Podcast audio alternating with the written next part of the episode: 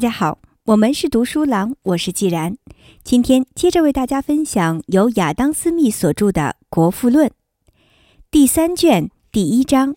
论财富的自然增长与罗马帝国崩溃后的经济状况。论罗马帝国崩溃后，农业在欧洲旧状态下所受到的阻抑。自日耳曼民族和塞西亚民族侵占罗马帝国西部诸省以来，欧洲旋即发生重大变革。由这一变革而引起的骚扰持续了好几个世纪。野蛮民族对古代原住居民的掠夺和迫害，使得城市与乡村间的贸易中断，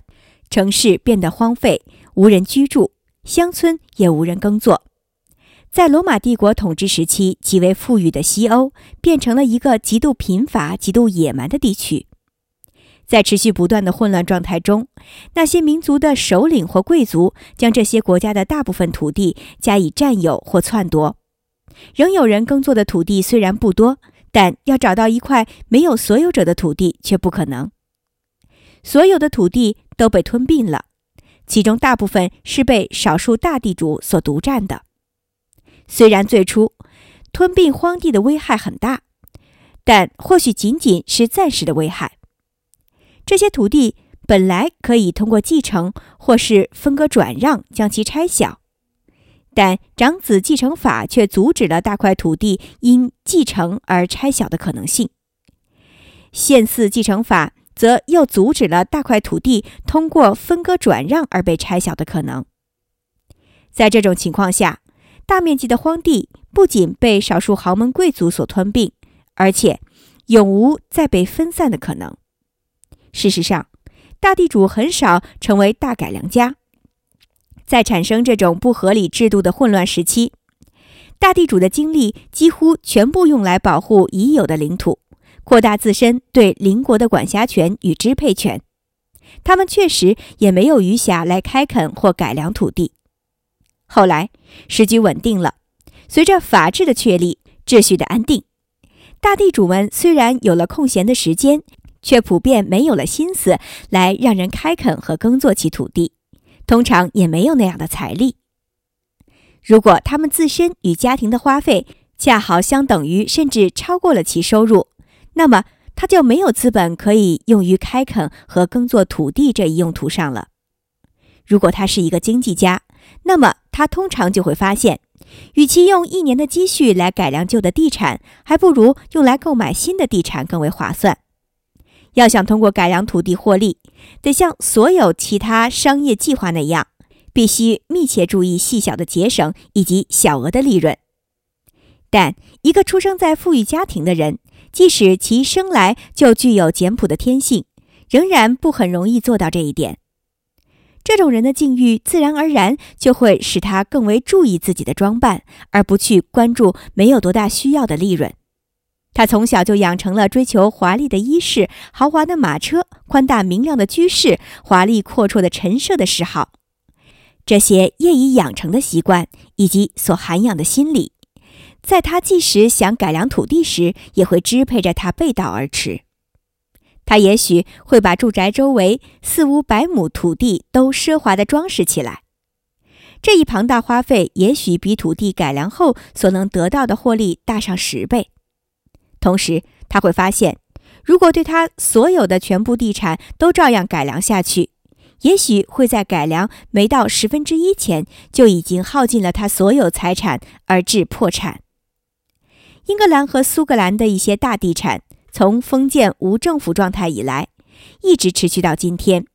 依旧为少数人所占有，并没有改变过。只要把这些大地产与其邻近的小地产比较一下，无需其他论证，你就会相信这种大地产是多么不利于改良。如果这样的大地主不希望对土地进行改良，那么占有土地比他们少的人就更没有这种愿望了。如果希望大地主进行大范围的改良已经很难了，那么在他们使用奴隶耕作的时候，要其进行改良就更没有指望了。继古代奴隶耕作者之后，逐渐兴起了一种农民，即被今日的法兰西称为分邑佃农的一种农民。在这种制度下，地主提供给这种农民种子、牲畜、农具，总之为他们提供工作所需的全部资本。但农民离去时，这些提供的资本必须归还给地主。土地出产物在流出被认为是维持原有资本所需要的部分之后，剩余部分便由地主与农民平分。不过，在分邑佃农耕作制度下，土地仍然不能得到大的改良，因为地主不必花费任何费用即可享受一半的土地生产物，而留归分邑佃农的部分并不多。分邑佃农不会用自己节省下来的极为有限的结余来对土地进行任何改善。教会征收的神医税，虽然看上去不过占去了土地生产物的十分之一，但这已对土地的改良产生了极大的阻碍。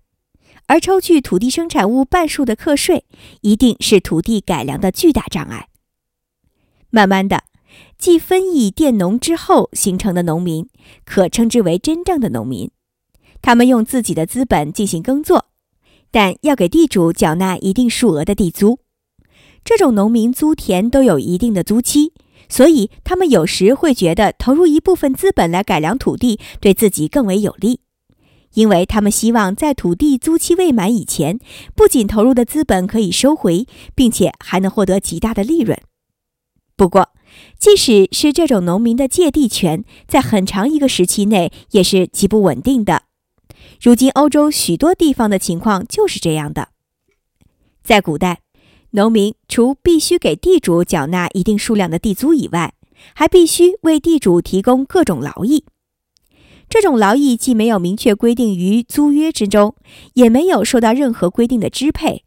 只要地主需要，农民就得随叫随到。这种完全没有规定的劳役使农民苦不堪言。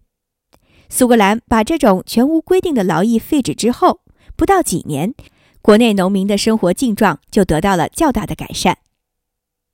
农民对国家提供的各种公益，并不比为地主提供的私益少。农民对国家所缴纳的税项和受到的不公正待遇程度，与劳役不相上下。耕作者在这些对农民明显不利的政策之下，很少愿意去改良土地。这一阶级的人民，尽管在自由、安全等权益方面受法律保障，但在改良土地等方面却处于不利的地位。除上述不合理的政策之外，古代欧洲的政策尚有其不利于土地的改良与耕作之处。不论进行改良和耕作的主体是地主还是农民，第一，几乎所有地方都有规定，未经允许谷物输出一律禁止；第二，通过实行垄断、禁止零售、囤积等一系列错误的方法，以及确立集市市场的特权，限制谷物甚至各种农产品的内地贸易。制止谷物输出和奖励外国谷物输入，就是以上述方式阻碍土地变得更为肥沃，并且为世界上最大的帝国农业耕作发展服务的。本章的核心观点是：欧洲发生的重大变革始于日耳曼民族和塞西亚民族对罗马帝国的侵扰，入侵者对原住居民的掠夺和迫害，中断了城乡间的贸易。即便是时局稳定之后，欧洲的农业政策依然损害着农民的利益，没有人愿意对土地进行改良，农业几乎处于停滞状态。今天就为大家分享到这里，我是既然，我们是读书郎，谢谢收听，再见。